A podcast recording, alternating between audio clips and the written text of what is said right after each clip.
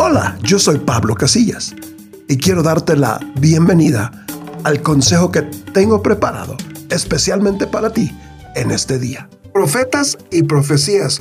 ¿Habrán profetas verdaderos? ¿Y qué tal las profecías? Recientemente escuchamos de que se quemó la catedral de Notre Dame. Sufrió un incendio en la tarde del 15 de abril del 2019. Y para colmo de males, andan promoviendo que Nostradamus predijo que esto iba a suceder. Esta es la supuesta predicción, un símbolo de la cristiandad en Francia o España. Arderá en fuego purificador. Nuestra Señora llorará por todos nosotros y brillará en la lejanía. Con la entrada de la primavera, una iglesia de todos los tiempos arderá por los pecadores. El texto que le atribuyen al vidente francés de los años 1500 no fue escrito por él. La versión fue acomodada y tergiversada por la bloguera Jessica Adams el lunes 15 de abril 2019 a las 6.20 de la tarde. Como ven, eso es lo que llaman fake news. Vale la pena dar lectura a la profecía conocida como la primera centuria cuarteta número 51 de Nostradamus. Estas son las palabras de Nostradamus. La cabeza de Aries, Júpiter y Saturno, Dios eterno, ¿qué cambios se pueden esperar? Después de un largo siglo, al mal regresará Francia e Italia. ¿Por cuántas emociones pasarán? Ahora voy a repetir lo que la bloguera Jessica Adams inventó. Un símbolo de la cristiandad en Francia o España arderá en fuego purificador. Nuestra Señora llorará por todos nosotros y brillará en la lejanía. Con la entrada de la primavera, una iglesia de todos los tiempos arderá por los pecadores. Como acaban de escuchar, nada que ver lo que dijo la bloguera Jessica Adams con lo que dijo Nostradamus. Nostradamus, el astrólogo francés, quien vivió por los años de 1503 a 1566. Su familia se convirtió del judaísmo al catolicismo cuando él tenía nueve años de edad. Su interés en el ocultismo era fuerte y presumiblemente él aún estaba experimentando algunas ideas proféticas. Nostradamus convirtió la parte de arriba de su casa en salón, en un estudio y como él nos dice en sus profecías, trabajaba allí de noche con sus libros de ocultismo. Ahora escuche los métodos de Nostradamus. Utilizó métodos de adivinación. Sentado de noche a solas en el estudio secreto, que se encuentra en el trípode de bronce. Una llama pequeña surge del vacío y asegura exitosamente que no se debe creer en vano. El trípode de bronce es un método usado por Imblicus. En él se ponía un envase con agua en el que el vidente miraba hasta que el agua se nublaba y aparecían escenas del futuro. Flambe exigüe es el nombre de la luz de inspiración que supuestamente aprovecha Nostradamus cuando empieza a profetizar. Adivinar en cristal, lo cual es comúnmente practicado por las brujas, era su método de predecir. El término adivinar en cristal, derivado del inglés descubrir, iluminar o revelar, denota el arte antiguo de clarividencia concentrarse en un objeto hasta que aparecen visiones. Adivinar en cristal ha sido practicado por magos y brujas a través del tiempo. Entre los propósitos de adivinar en cristal hay predicciones acerca del futuro, contestar preguntas, solucionar problemas, ayudar a encontrar objetos perdidos y ayudar a encontrar criminales. El objeto en el que hay que concentrarse es usualmente pequeño, con superficie suave que haga un buen espejo. Igual a la bola de cristal, usada por gitanos adivinadores o las aguas quietas de un lago o charca, en las que muchos nuevos videntes miraban. Algunos de los objetos más frecuentemente usados son espejos, piedras o metales pulidos y envases con líquidos. Tinta, sangre u otros líquidos oscuros fueron usados por los egipcios durante siglos. El caso de Nostradamus él usaba envases con agua, diferente a los verdaderos bíblicamente inspirados profetas. Los que veían visiones tendrían revelaciones o escucharían la voz audible de Dios sin la ayuda de objetos materiales. El objeto de predicción del futuro anteriormente mencionado y usado por Nostradamus es el del ocultismo y por lo tanto claramente condenado por Dios. Escuche lo que vemos en Deuteronomio 18, 10 al 12. Nadie entre los tuyos deberá practicar adivinación, brujería o hechicería, ni hacer conjuros, servir de medium o consultar a los muertos. Cualquiera que practique estas costumbres se hará abominable al Señor. De acuerdo a lo antes mencionada escritura, el bien conocido Nostradamus era detestable al Señor por su envolvimiento ocultista. De hecho, Nostradamus parecía saber que su alma estaba condenada al infierno sobre eso y quemó los libros en los que él descubrió esas técnicas. Él indica cómo es posible para el adivinador abrir su mente a la inspiración divina, no solamente a través de la astrología judicial, pero con la ayuda del limbe exique flame, casi en el mismo tiempo, sin embargo, él suplicaba a su pequeño hijo que nunca se interesase en dichas prácticas, porque él dice, por esa razón, él redujo a cenizas los antiguos libros en los cuales él descubrió por vez primera las técnicas envueltas. Ellos se quemaron, él dice, con una brillantez poco natural. En nuestro siguiente mensaje les voy a mostrar algunas profecías fracasadas de Nostradamus, incluyendo la supuesta profecía del asesinato de John F. Kennedy y el asesinato de Roberto F. Kennedy. Y también vamos a considerar si Nostradamus predijo o no predijo todo lo que sucedió con el dictador Adolfo Hitler. Si te quieres alimentar con mensajes como este, cada día y te gusta mi música, búscame como Pablo Casillas en YouTube, en Facebook y en Spotify. Hola, yo soy Pablo Casillas y quiero darte la bienvenida al consejo que tengo preparado especialmente para ti en este día. Profetas y profecías. En esta ocasión les voy a mostrar ¿Cómo se puede saber si alguien es un verdadero profeta o no? En Deuteronomio 13, el versículo 1 y 2, cuando se levantare en medio de ti profeta o soñador de sueños, y te anunciare señal o prodigios, y si se cumpliere la señal o prodigio que él te anunció diciendo, vamos en pos de dioses ajenos que no conociste, y sirvámosles. No darás oído a las palabras de tal profeta, ni a tal soñador de sueños. En esta porción de las Escrituras encontramos que un falso profeta puede dar una profecía que se cumple, pero nos damos cuenta que es falso porque no encamina a la gente al único y verdadero Dios. En Deuteronomio 18, 21 y 22 y si dijeres en tu corazón, ¿cómo conoceremos la palabra que Jehová nos ha hablado?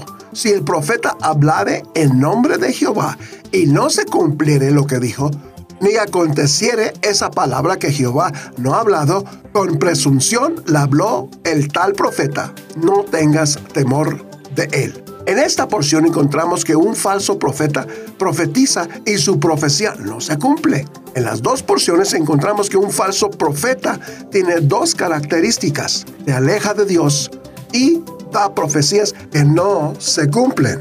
Un verdadero profeta tiene dos características. Lo primero es que lo que profetiza se cumple. Y lo segundo es nos ayuda a acercarnos al Dios verdadero. Esto es muy importante porque cada día hay más y más personas que se están alejando del mensaje principal de la Biblia.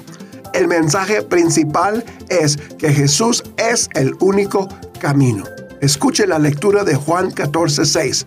Jesús le dijo, yo soy el camino y la verdad y la vida, y nadie viene al Padre sino por mí.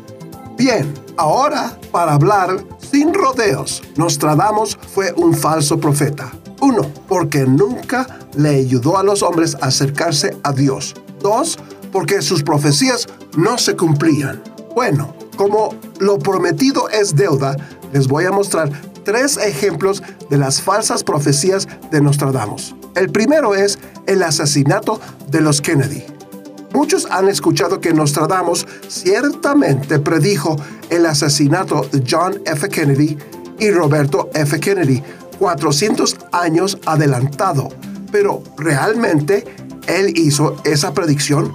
¿O son sus fanáticos tratando de hacer que sus profecías encajen en la historia y por lo tanto exaltar excesivamente sus poderes predictivos? Querido amigo, cuidadosamente considere lo siguiente para usted mismo. Esto supone ser las predicciones de los asesinatos de Kennedy. El gran hombre será derrumbado durante el día por un rayo, un acto maligno pronosticado por el portador de una petición. De acuerdo a la predicción, otro cae en la noche y ocurrió conflictos en Reims, Londres, y pestilencia en Toscana. Estas supuestas profecías se pueden encontrar en el libro de profecías de Nostradamus, página 33. Por favor, dése cuenta que los hechos revelan que allí no había mención específica del nombre Kennedy, como usted ha de haber pensado, a un tiempo específico o un siglo tampoco estaba establecido que iba a ser el hermano o un pariente que iba a caer en la noche. Aún más al mirar hacia atrás en la historia, cómo los asesinatos de los Kennedy provocarían pestilencia en Toscana. A pesar de todo esto, sin embargo, uno de sus devotos desea que se entienda esta cuarteta como queriendo decir, las tres primeras líneas aquí pueden aplicarse al asesinato de los dos hermanos Kennedy. John F. Kennedy fue abaleado como rayo a plena luz en Dallas, Texas, el 22 de noviembre del 1963 por el psicópata Lee Harvey Oswald. El otro hombre ligado a él, quien es asesinado en la noche, fue su hermano Robert F. Kennedy, quien fue avaleado el 15 de junio del 1968 temprano en la mañana mientras en el hotel celebraba su victoria en las elecciones primarias presidenciales. En la segunda línea, el hecho de que el asesinato había sido dicho por el portador de una petición puede referirse a las muchas amenazas que John y su hermano recibieron durante el término de sus cargos. Los problemas en Francia, Inglaterra e Italia podían referirse a las repercusiones mundiales de estos asesinatos. La referencia de lo que acabo de mencionar se puede encontrar en el libro de profecías de Nostradamus, página 33. Si usted detiene a alguien en la calle que nunca haya escuchado sobre Nostradamus y le da este cuarteto, ¿cree usted sinceramente que esa persona diría que se estaba prediciendo el asesinato de los Kennedy? Jamás. Más aún, si Roberto F. Kennedy o Roberto F. Kennedy era el otro hombre que caería en la noche. ¿Por qué los archivos indican que él fue tiroteado temprano en la mañana? Ahora, vámonos a otra supuesta profecía de Nostradamus. Predijo Nostradamus a Hitler. En el cuarteto verdadero escrito por Nostradamus no leemos sobre Hitler, pero sí de una persona o cosa llamada Hister este hecho es encubierto en esta traducción al inglés de su famoso cuarteto. Bestias salvajes y hambrientas cruzan los ríos.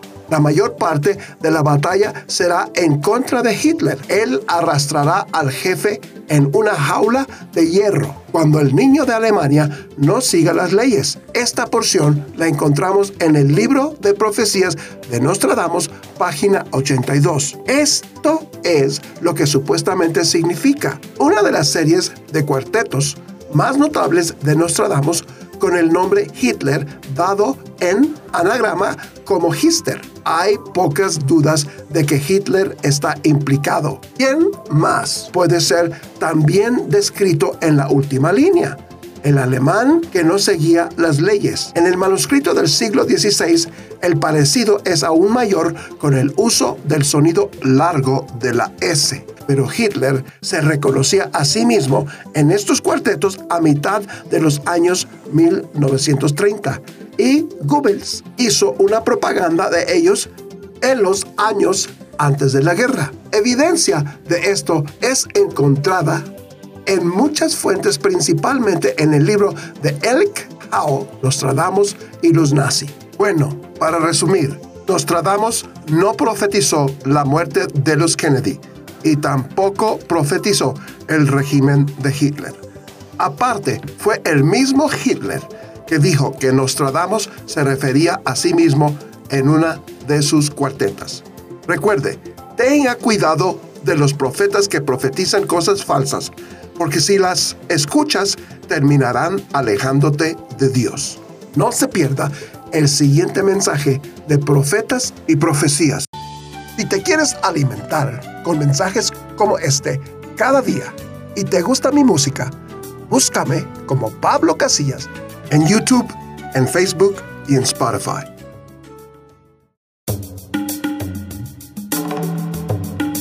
Hola, yo soy Pablo Casillas y quiero darte la bienvenida al consejo que tengo preparado especialmente para ti en este día. Profetas y profecías. En esta ocasión quiero hablarles de algunas profecías que encontramos en la Biblia. En Mateo 24, versículo 3, y estando él sentado en el monte de los olivos, los discípulos se le acercaron aparte diciendo, Dinos, ¿Cuándo serán estas cosas y qué señal habrá de tu venida y del fin del siglo? En este versículo, el que está sentado en el monte de los olivos es Jesús. La pregunta fue, ¿cuáles serían las señales de su venida y del fin del siglo? Por favor, no malentiendas las preguntas. Dos cosas muy importantes que debes entender. Lo primero es que conforme a las escrituras, un día Jesús regresará a la tierra en cuerpo. Y la segunda cosa es que hay señales del fin del siglo. La mención del fin del siglo no significa el fin del mundo, sino significa el fin de la era. ¿Qué significa era? Es un periodo en la historia de una civilización o de una sociedad que se caracteriza por un nuevo orden de cosas y que generalmente comienza con un suceso importante o notable. Increíble pero cierto, Jesús un día regresará al planeta Tierra. La primera señal del fin de la era y de la venida de Cristo fue el renacimiento de la nación de Israel. Voy a dar lectura de Ezequiel 26, 24. Y yo os tomaré de las naciones y os recogeré de todas las tierras y os traeré a vuestro país. Esta es una profecía que se refiere directamente a la nación de Israel. Leemos en Mateo 24, 32, de la higuera aprender la parábola. Cuando ya su rama está tierna y brotan las hojas, sabéis que el verano está cerca. Así también vosotros, cuando veáis todas estas cosas, conoced que está cerca a las puertas. De cierto os digo que no pasará esta generación hasta que todo esto acontezca. Los países del mundo tienden a tener algún icono que los representa. El oso representa a Rusia. El águila representa a los Estados Unidos.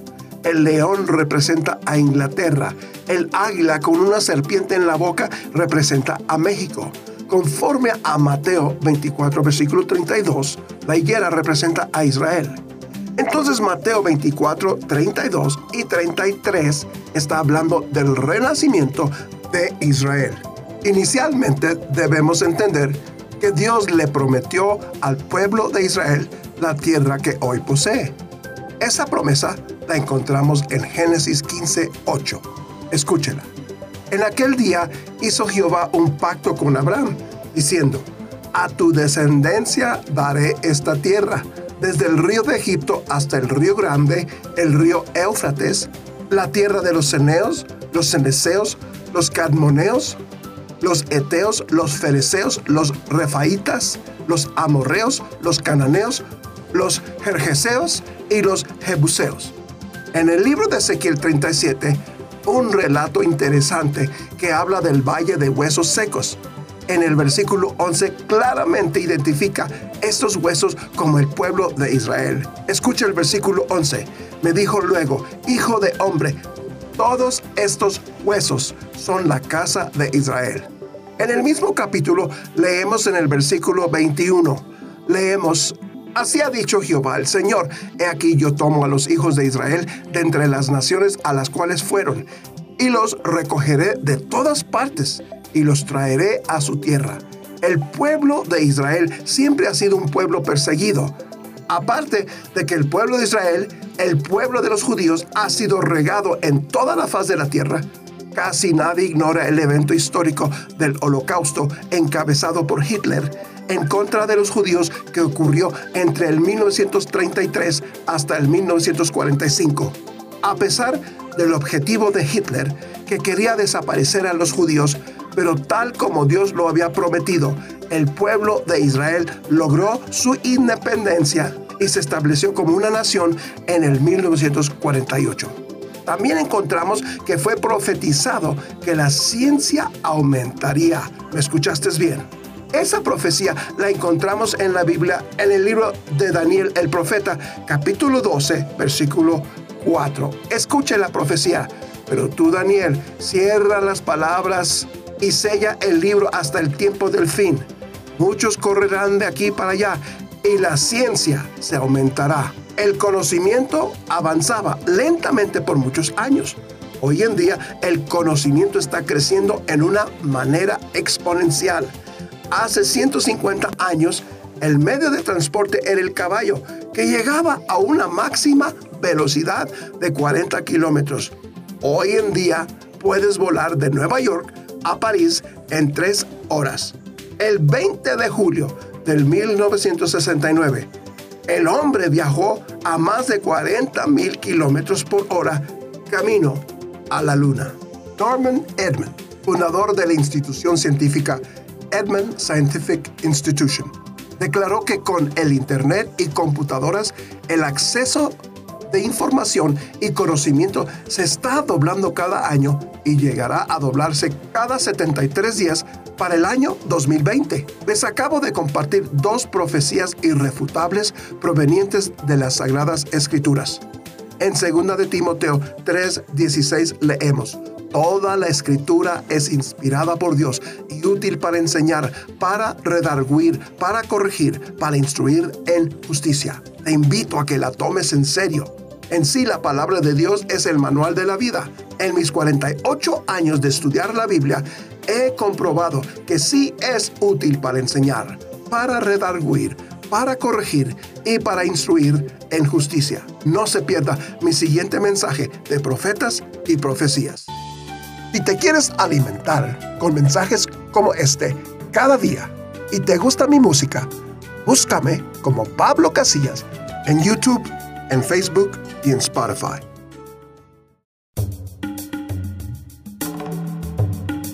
Hola, yo soy Pablo Casillas y quiero darte la bienvenida al consejo que tengo preparado especialmente para ti en este día. Profetas y profecías.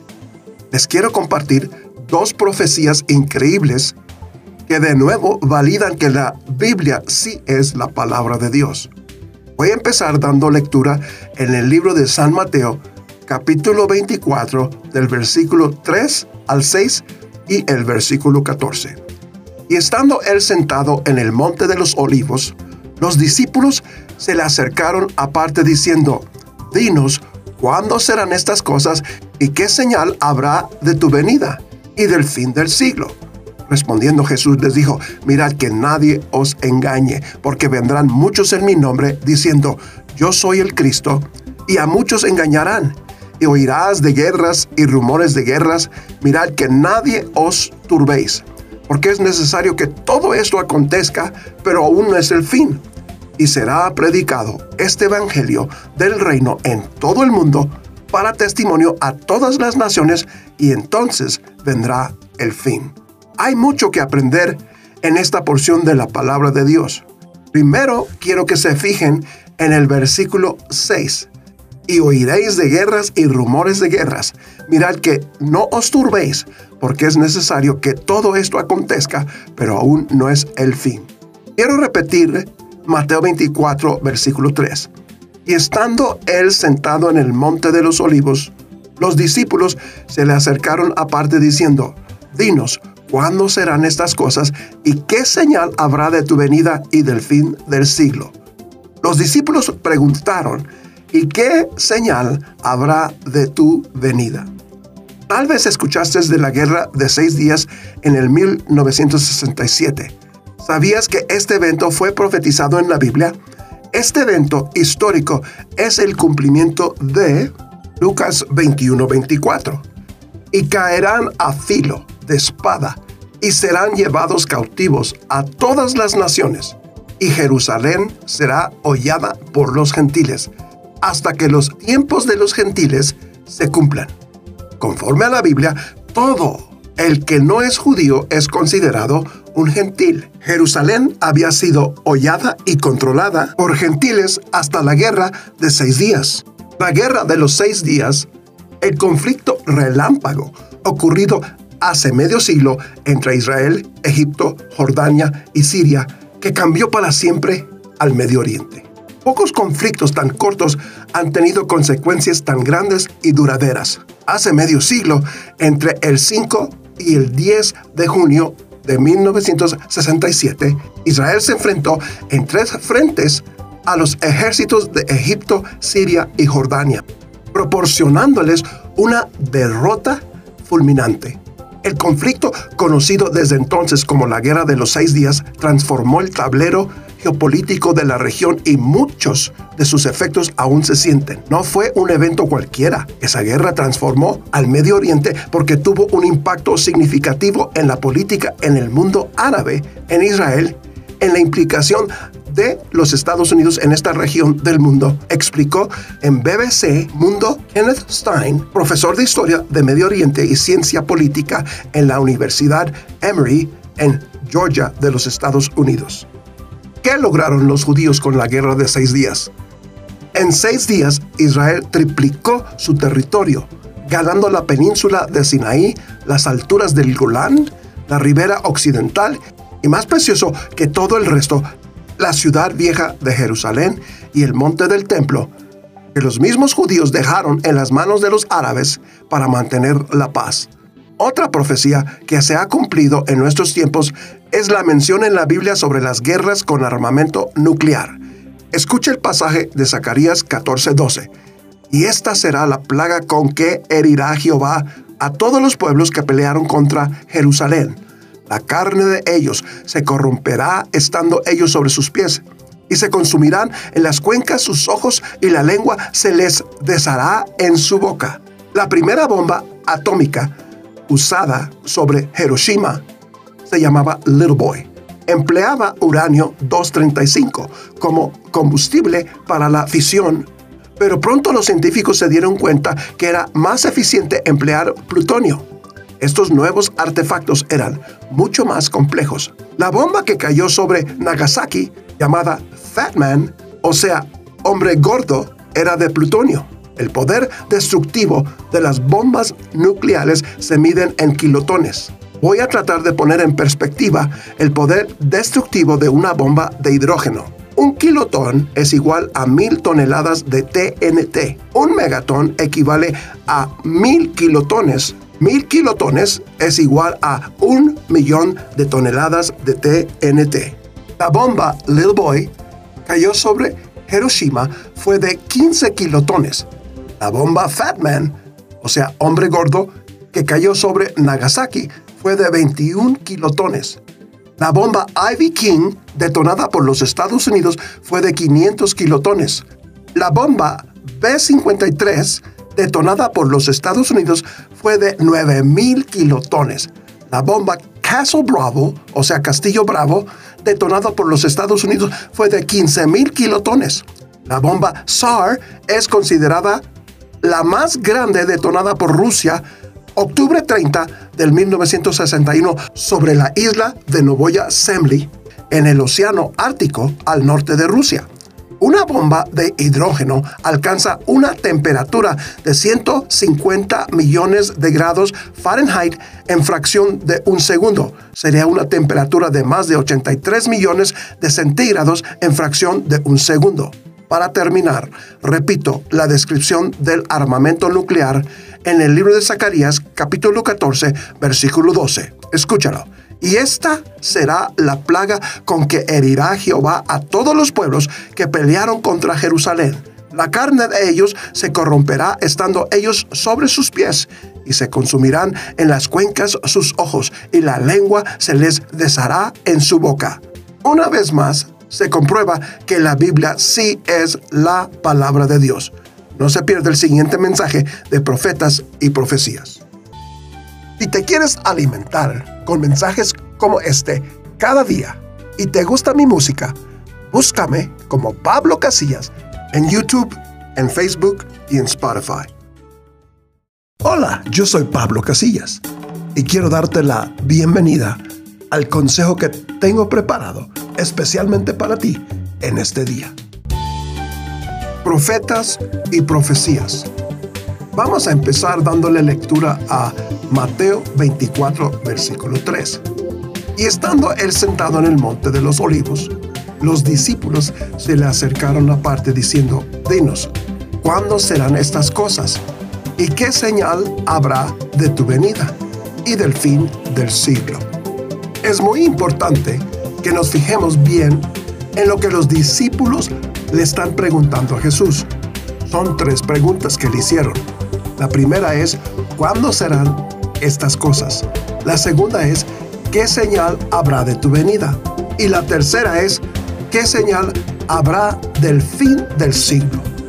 Según entiendo, cada vez que se cumple una profecía, en sí es una contestación a cada una de estas preguntas.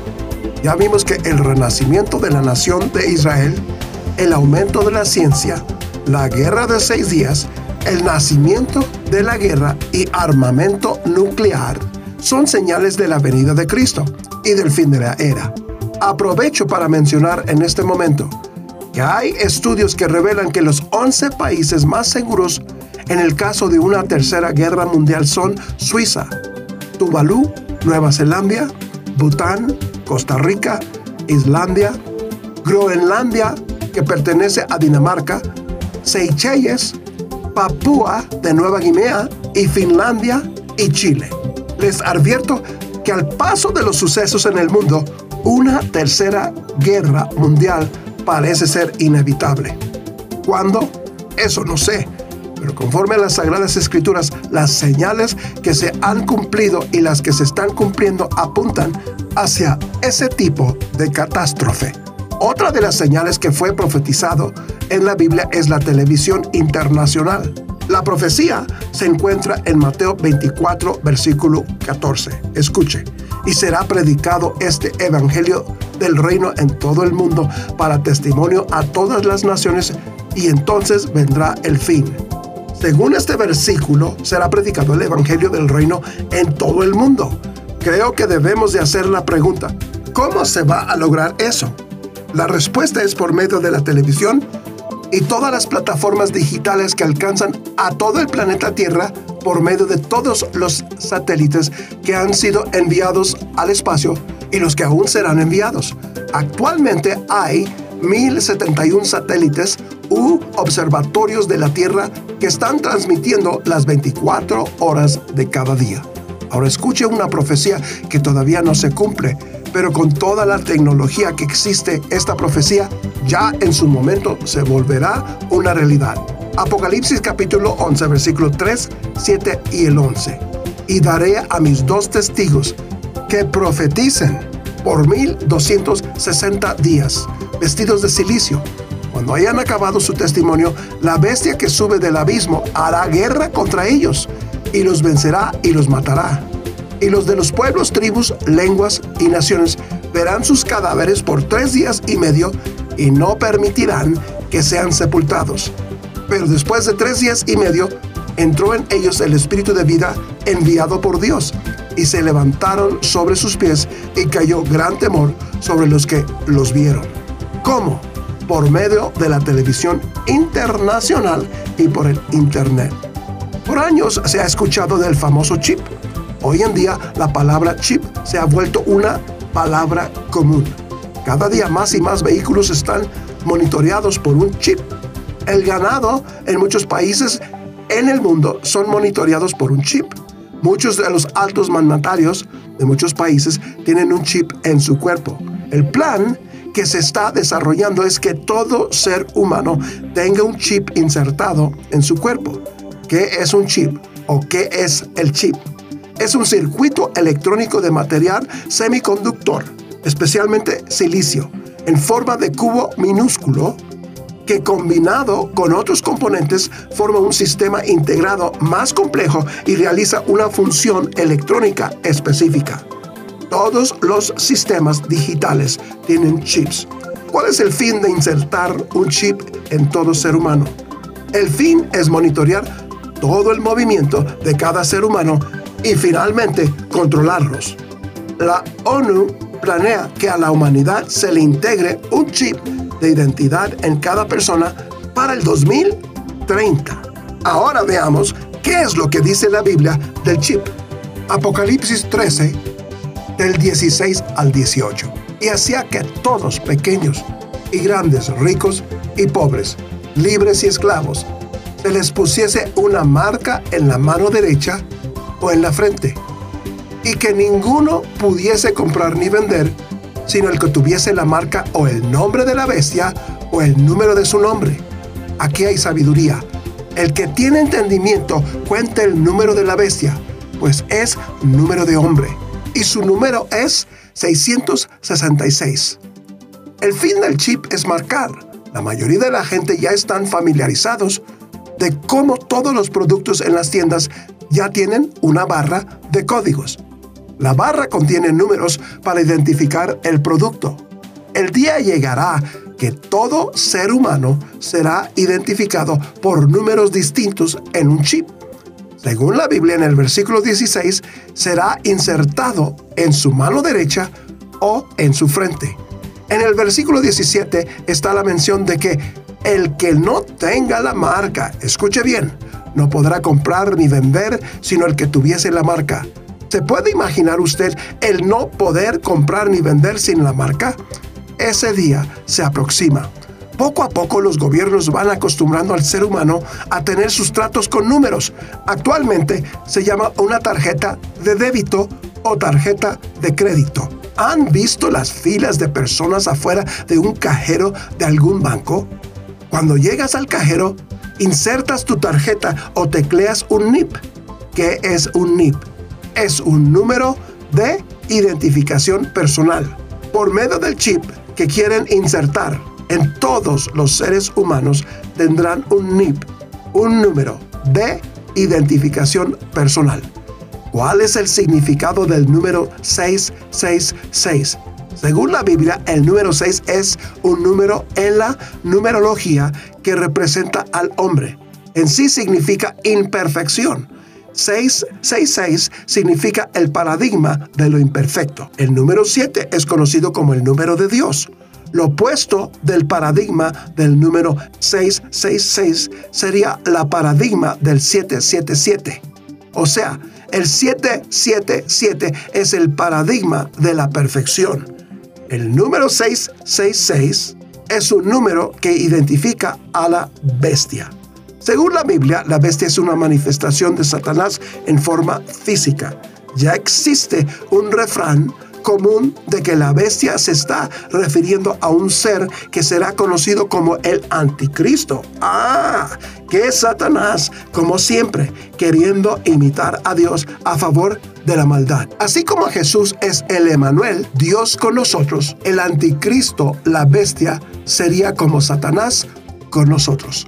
Qué interesante es la Biblia nos habla de profecías cumplidas y de otras a donde ya existen los elementos necesarios para su cumplimiento. No se pierda el próximo mensaje de profetas y profecías. Si te quieres alimentar con mensajes como este cada día y te gusta mi música, búscame como Pablo Casillas en YouTube, en Facebook y en Spotify. Hola, yo soy Pablo Casillas y quiero darte la bienvenida al consejo que tengo preparado especialmente para ti en este día. Profetas y profecías. Voy a empezar leyendo Mateo 24, versículo 3. Y estando él sentado en el monte de los olivos, los discípulos se le acercaron aparte diciendo, Dinos, ¿cuándo serán estas cosas? ¿Y qué señal habrá de tu venida y del fin del siglo. Encontramos tres preguntas que los discípulos le hicieron a Jesús en este versículo. ¿Cuándo serán estas cosas? ¿Qué señal habrá de tu venida? ¿Y qué señal habrá del fin del siglo?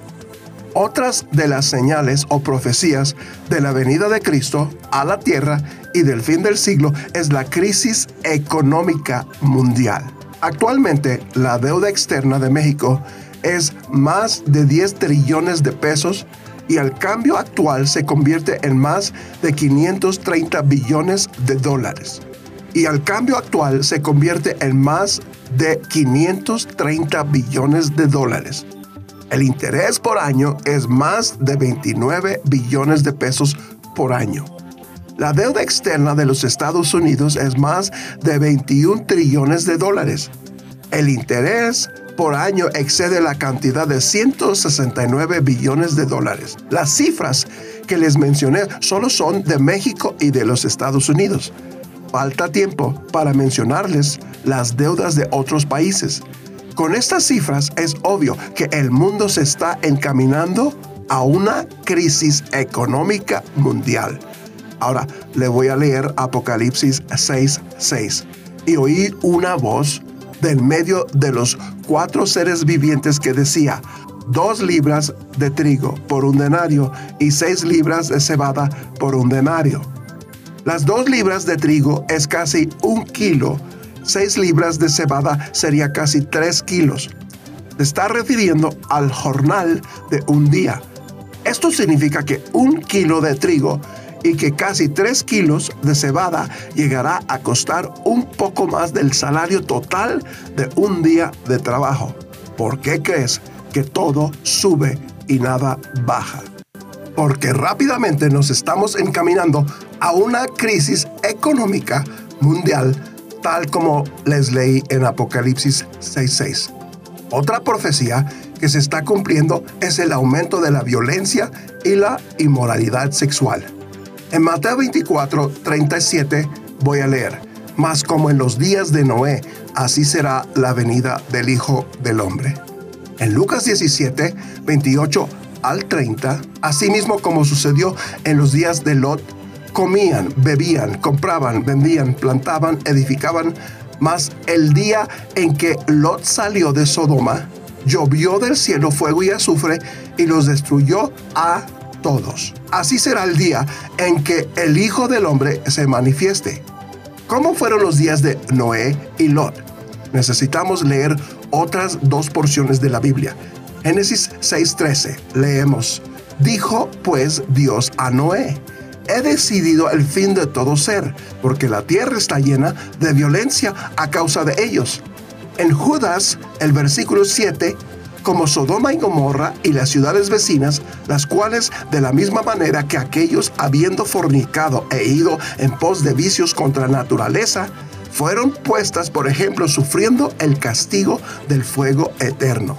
Leímos que en Génesis 6:13 En los días de Noé, la tierra estaba llena de violencia y en Judas 7 leímos que Sodoma y Gomorra, que habían fornicado y que se habían ido en pos de vicios contra naturaleza.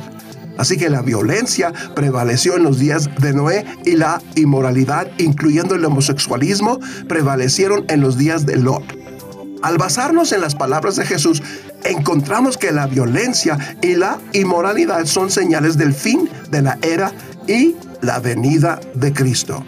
Otra profecía y señal de la venida de Cristo y del fin de la era es el interés en asuntos del ocultismo y del espiritismo. En primera de Timoteo 4.1 leemos, pero el Espíritu dice claramente que en los postreros tiempos algunos apostatarán de la fe, escuchando a espíritus engañadores y a doctrinas de demonios.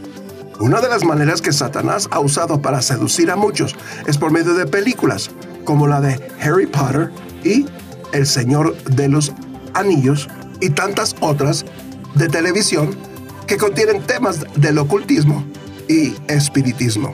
La última profecía y señal que quiero mostrarles son las señales de los desastres naturales. En Lucas 21, del 25 al 26, voy a leer.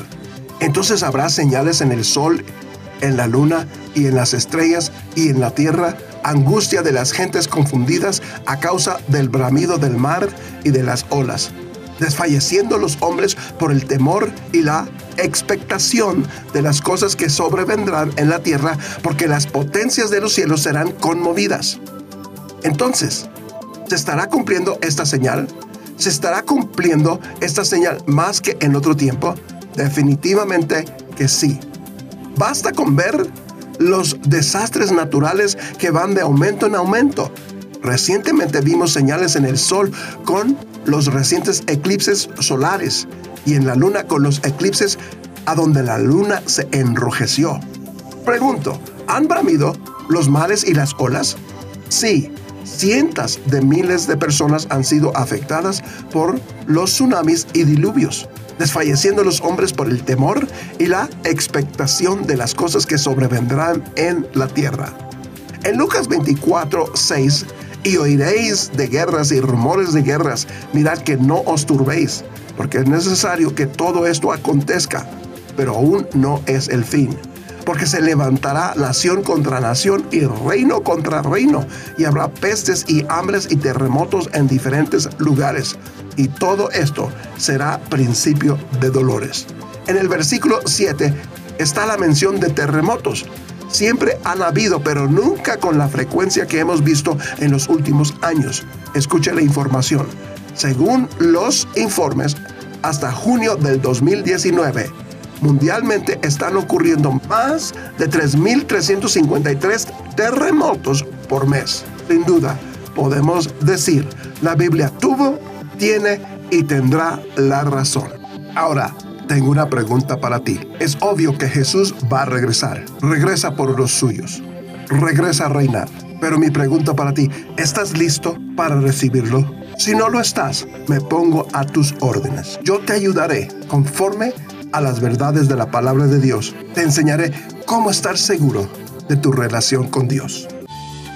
Si te quieres alimentar con mensajes como este cada día y te gusta mi música, búscame como Pablo Casillas en YouTube, en Facebook y en Spotify.